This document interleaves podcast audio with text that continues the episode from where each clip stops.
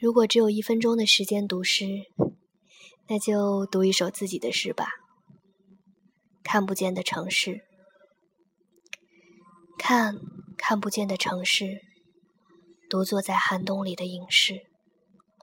光亮在通往蜘蛛巢的小路上交织，描绘宇宙的连环画，数一数黑暗中的数字。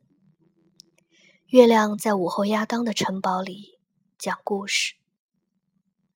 河流最蓝的地方是马可多瓦先生的城市。广场上觅食的鸽子，在天亮的时候开始聚集。